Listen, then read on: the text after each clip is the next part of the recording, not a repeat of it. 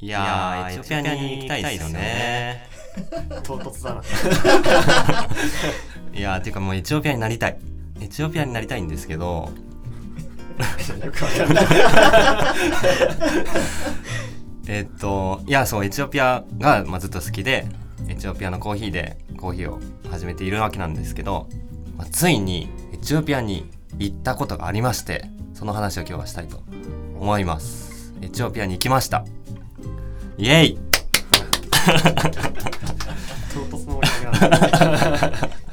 えっと去年違うな一昨年の年末に行ったんだ。エチオピアやっぱコーヒーの産産地に行く時には収穫期に行くんですよ。収穫期って年に1回しかなくてその12ヶ月をピンポイントに狙っていくんですけどエチオピアの場合は日本でいう冬12月1月にコーヒーの収穫の真っ盛り、まあチェリーが一番熟す可愛い時なんですけどその可愛いチェリーを見にあのエチオピアに行こうと思ってもともと狙ってたんですよ。いつかはエチオピア行きたいなと思って。それはコーヒーやってる人にとっては一番行きたいところなんです絶対みんなそう。そうじゃない人はもうコーヒーやってない。そうなんですけどえっと、まあ、コーヒーの起源なんで。でたまたま仲良くなったノルウェーの商社の人がいてでそこが、まあ、僕が知る中では世界で一番美味しいコーヒーだけを集めた専門商社をノルウェーのオスロでやってるんですけどそのコーヒーも何度も買わせてもらってるんですけどその人たちがコーヒーの産地に、まあ、あの視察に行く時に一緒に来るかいっていうふうに言われて行きます即答。もう行きます。もう何も決めてないのに行きますって言って。ほんで、えっとアディスアベバ集合なんですね。で アディスアベバ集合で何時何分にここねみたいな。もう結構僕の中でドキドキしてるんです。よあアディス集合かと思って。マークしといたら言わない アディス集合やったことねえなと思ってでもまあアディス前やりたいなと思ってでまあアディス行きのチケットを買って、まあ、調べるんですけど往復で20万ぐらいするんですね。でアフリカに行くの初めてだったんでももちろんあのどうやって行くか分かんなくてでまずあの気になったのが予防接種案件予防接種必要かどうか。でまあ必要なんですよ。結よ結論から言うと。でイエローカードっていう何だったかなちょっと曖昧なんですけど黄熱病とかマラリアとかなんかいくつかチェックしなきゃいけないこれは必要だよみたいなのがあってでその中のこのこれの予防接種受けたっていうのがあると、まあ、イエローカードをもらえるんですけどイエローカードがないと入国できないんですね。なんですけどあのまあ本当に良くない本当に良くないんですけどあの受けたくないなって思って マジであの次行くなら絶対受けるべきだし僕はもう受けようとは思ってるんですけどなんか当時なんか受けないでいける方法ないかなって不意に思っちゃって本当はダメっすよ。本当はダメ。あのなんですけどあの見つけちゃったんですよ。予防接種。イエローカードなしで行けるルート。なんかこの国経由だとイエローカード必要だけどこの国経由で行くとイエローカードはいらないよみたいなのがあってアディスソウル便があるんですよ。でソウル東京みたいな。そこ頑張ったアディスソウルの需要。そのやつ目的じゃんそれ目的じゃんだって。すげえなと思って。でまあまあそれであのまあちょっとあれなんですけどまあもう即行ってあの何もしないでパスポートだけ握りしめてアディスに行ってで確か指定されたあのホテルにその商社の人が待ち合わせるみたいな。むっちゃドキドキしながら行ってで行くのはまあ特に問題なく普通に飛行機乗り継いで行って割と時間かかったんですよ。20時間とかかかったかな。なんか乗り継いで待ってとかやって。で着いて初アフリカ着いてでなんとか合流できてアディスアベバの首都はまず空港降りた時点で 2200m ぐらいあるんですよ。もう。エチオピアのコーヒーが美味しい理由その1は標高が高いなんですけど空港降りてすぐ標高むっちゃ高い。そりゃ全部高いわって感じなんですけど。でえっとと市内は割と賑わってて過ごしやすい感じ。ビールも売ってて美味しいしご飯も美味しいしでいろんな、まあ、外国人もいるしでそっからがやばいんですね、まあ、あの基本的にコーヒーを作っているところって農村部であの、まあ、一番田舎のところに行くんですね。アフリカの一番田舎のとこに行くっていうのがもう結構人生だとなかなか体験できないようなやつででそんなイメージあんま持たずにとりあえずあじゃあ車に乗っていくよみたいな感じで翌日行ったんですけどまず全然つかない。ずっと一生つかないんじゃないか景色ずっと一緒一緒。なんかあの本当にサバンナっていうか荒野。荒野だな。もうなんもない。マジでなんもない。平原がずっと奥まであって木がたまにちょいちょいって生えてるの。木がポイポイポイポイってたまに生えてて。でなんか動物が遠くにいる感じの。何の動物か分かんないぐらいちょこちょこちょこちょこちょこって動物がいるやつが両サイドずっとそれ。ずっと。おわもう朝からですよ。朝から。朝の4時に出て暗い中行って明るくなったと思った。らその景色が見えて9時になって同じ景色かと思って12時になって同じ景色で夕方になるとずっとその道なんですよ。ええー、と思って。でお昼ご飯食べてでえっ、とまあおひ午後ぐらいになるとまずアスファルトじゃなくなってくるんですね。でずっとガタガタ道になって Google マップにないような道ずっずっと行くんですよ。ずっと。なんかたまに捕まないといけなかったぐらい捕まないといけないぐらいガタガタ揺れて。で基本的にエチオピアの構造はまずアディスアベバがど真ん中にドーンってあってコーヒーの産地は西か南なんですよ。で西の方が起源の起源。カッファって言われるコーヒーの語源になった場所があってカッファってまあ昔の名前なんで今の名前じゃないんですけどそっちに行くと古い木があったりするんですけどメインの生産地は南の方でコーヒー飲む人はわかるかもしれないですけどイルガチェフェっていうエリアがあのエチオピアの南にあってそこがまあ一番有名な場所。で今回行ったのはその南の方。イルガチェフェとかグジとかっていう、まあ、コーヒーの、まあ、生産で有名な場所の方に行ったんですけどそこに、まあ、行く途中に、まあ、まず太い幹線道路みたいなとこずっと行ってアスファルトのとこずっと行ってひたすら両サイドなんかこう荒野みたいなとこずっと行ってでしばらく行くとちょこって集落というか村があるんですよ。村があってなんか人がわーって集まってる場所。急にあめっちゃ人いるよみたいな。でなんか露店が集まっててとかトラックが横付けされてなんか荷物を下ろしてたりとかあのなんかそれこそその辺でロバとかが出てきてロバになんかこう台車を引っ掛けて台車の上にめっちゃ野菜積んでる人がいてその人がその商店で下ろしてなんか売ってるとかそういう光景がわーってあるんですね。でその集落抜けたと思ったらひたすらまた荒野。また一緒かいみたいな。でまた集落。で荒野。みたいな。ずっと行って500キロくらい行くのかな。20, 20時間ぐらい経った頃にあのコーヒー生産地の方に着いて。もちろん途中で一泊してるんですよ。一泊して行くとだんだんだんだん景色変わってきてまず土がだんだん赤くなってくるんですよ。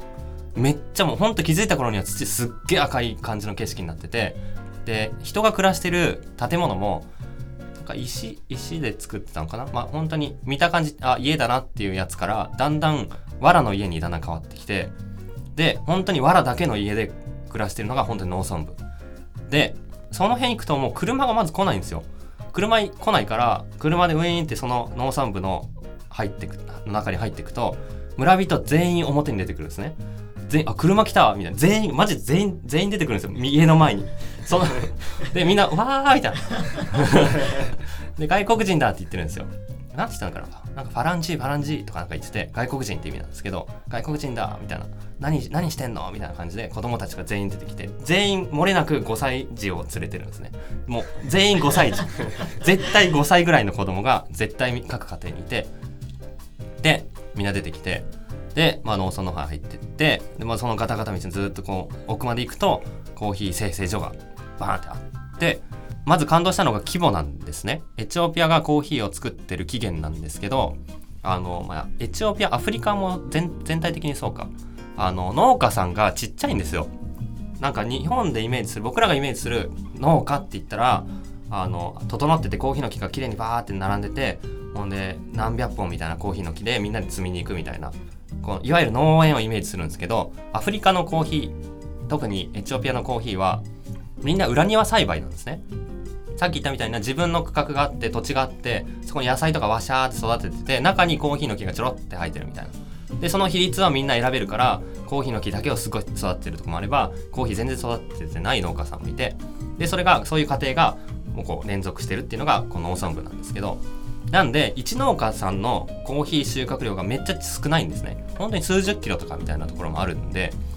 そこだけだとコーヒー作れないんですよ効率悪いんで。みんながコーヒー皮むく機材皮むく機材を持つわけにいかないんで1個でっかい拠点があってそこにみんなコーヒーチェリーを持っていく。何十キロみたいなのをみんな担いでみんなそこに集めるんですね。でそこに大体1000ぐらいの農家が加入しててで1000人の農家が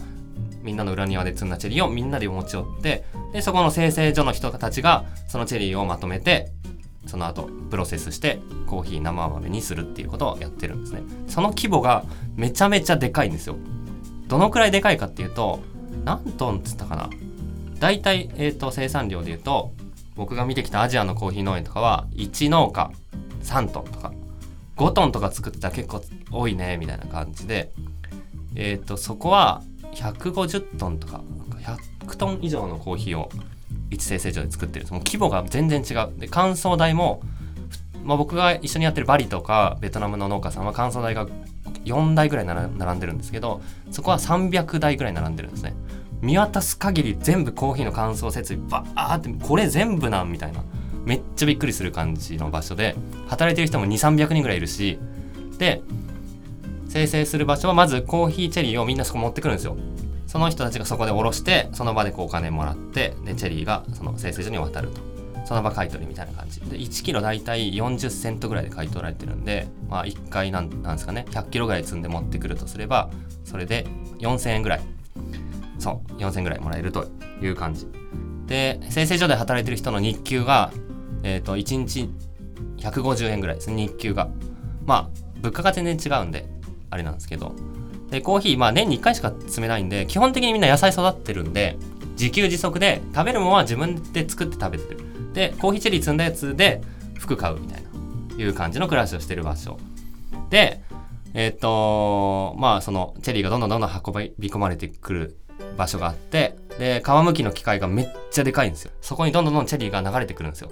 で流れてきたやつがなんかこう皮むくディスクを通ると皮むかれた中の種だけがどんどん出てきてむかれた皮が後ろにひたすら飛ばされるみたいな。で流れてきたやつが今度えっ、となんか水の中を漂い浮いてったやつはやっぱ軽いスカスカだからちょっとグレード下げて売ろうみたいな。で沈んだ激重のやつがやっぱ一番うまいから一番味が詰まってるから激重のやつがこっちのレーンに行くみたいな。水路で分けてるんですよ。勝手に水で流れてって行き着く行き着く先はでっかい水槽みたいなもうプールみたいな感じの、えーと、発酵槽があってそこで2日間ぐらいコーヒーを水にずっと引き出して置きっぱにすることでコーヒーの周りについたなんかベタベタとか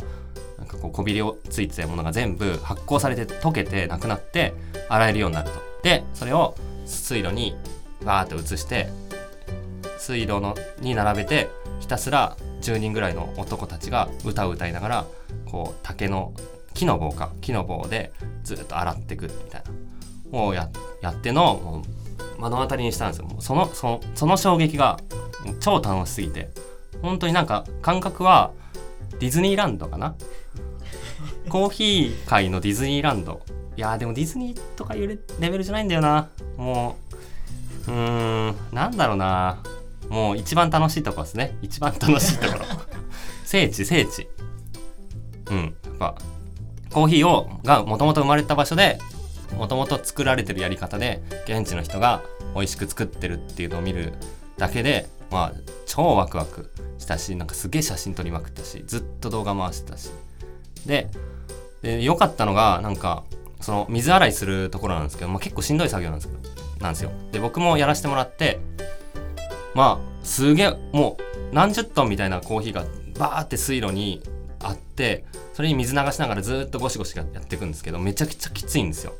でそれをずっと一日中やってるんですけどそれをあの地道な仕事だからこそ楽しもうっていうのでみんなで歌歌ってやってるんですね。10人ぐらいで。もうそれがもう泣きそうになるやつ。もう現地の人が歌歌いながらコーヒー洗ってるシーンがもうずっと今でも焼き付いててまあそこが一番なんか見ててよかったなっていうシーンですね。で洗ったコーヒーが、今度水路下の方まで流されてって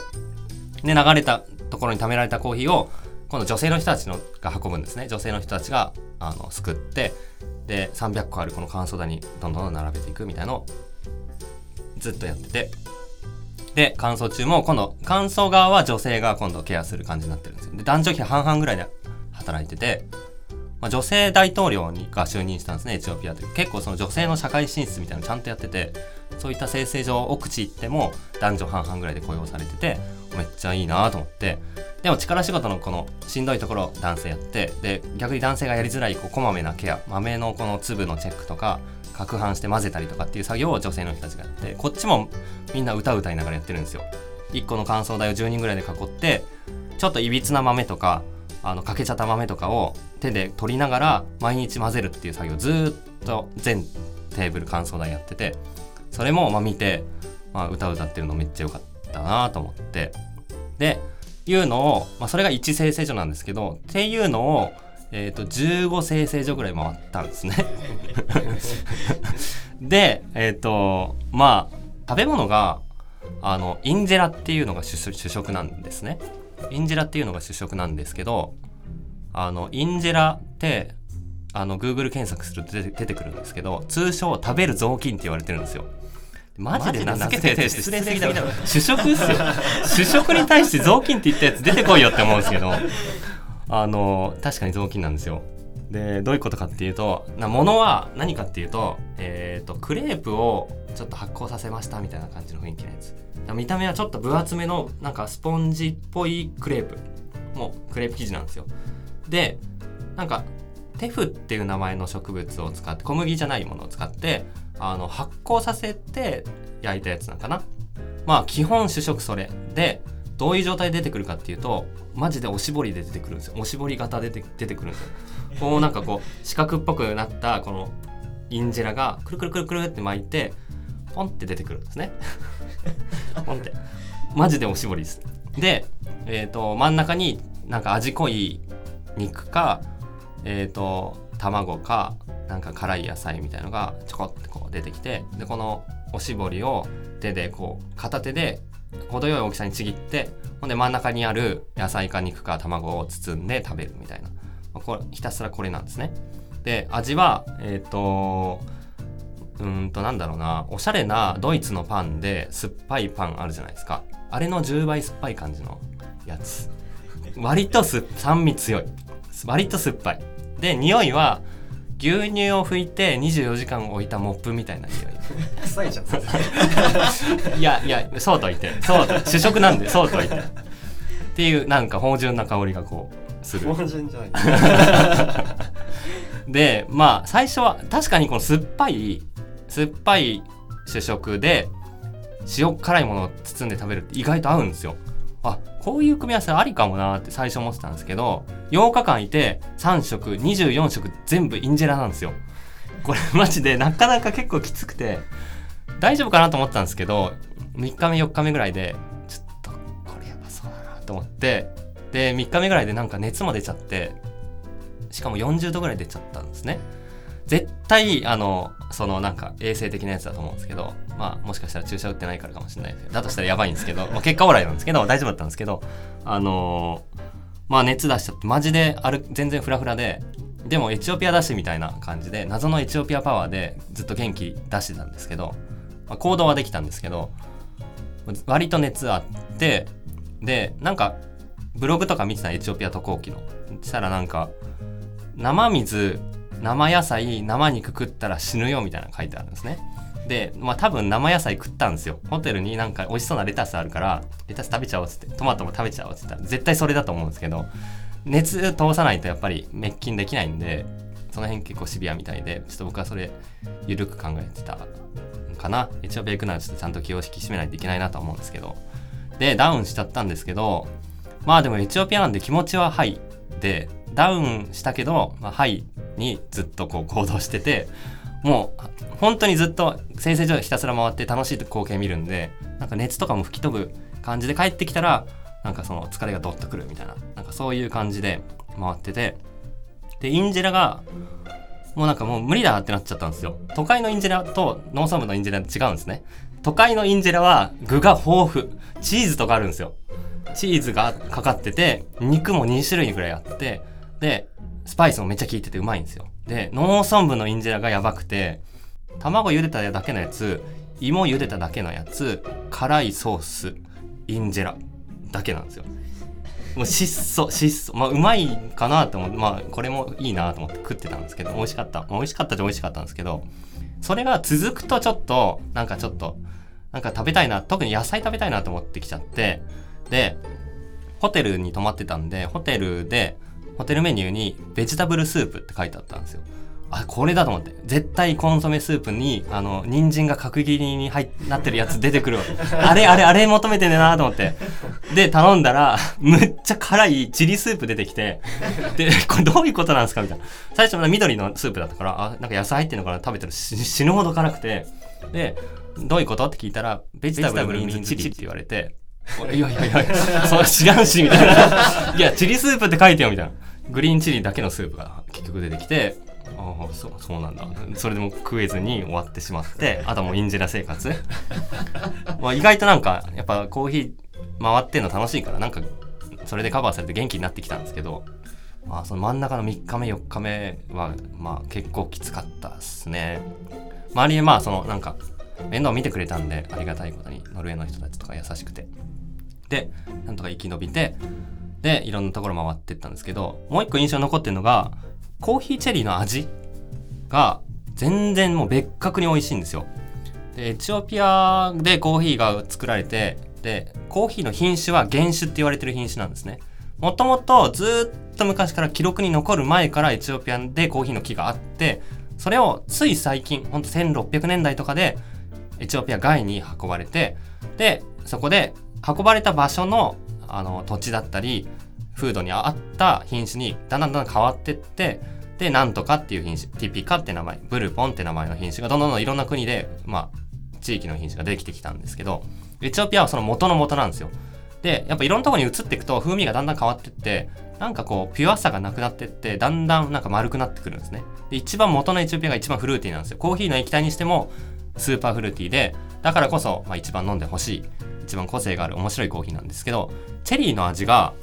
普通のコーヒー農園だとうんとパパイヤとか洋梨っぽいあとライチっぽい感じの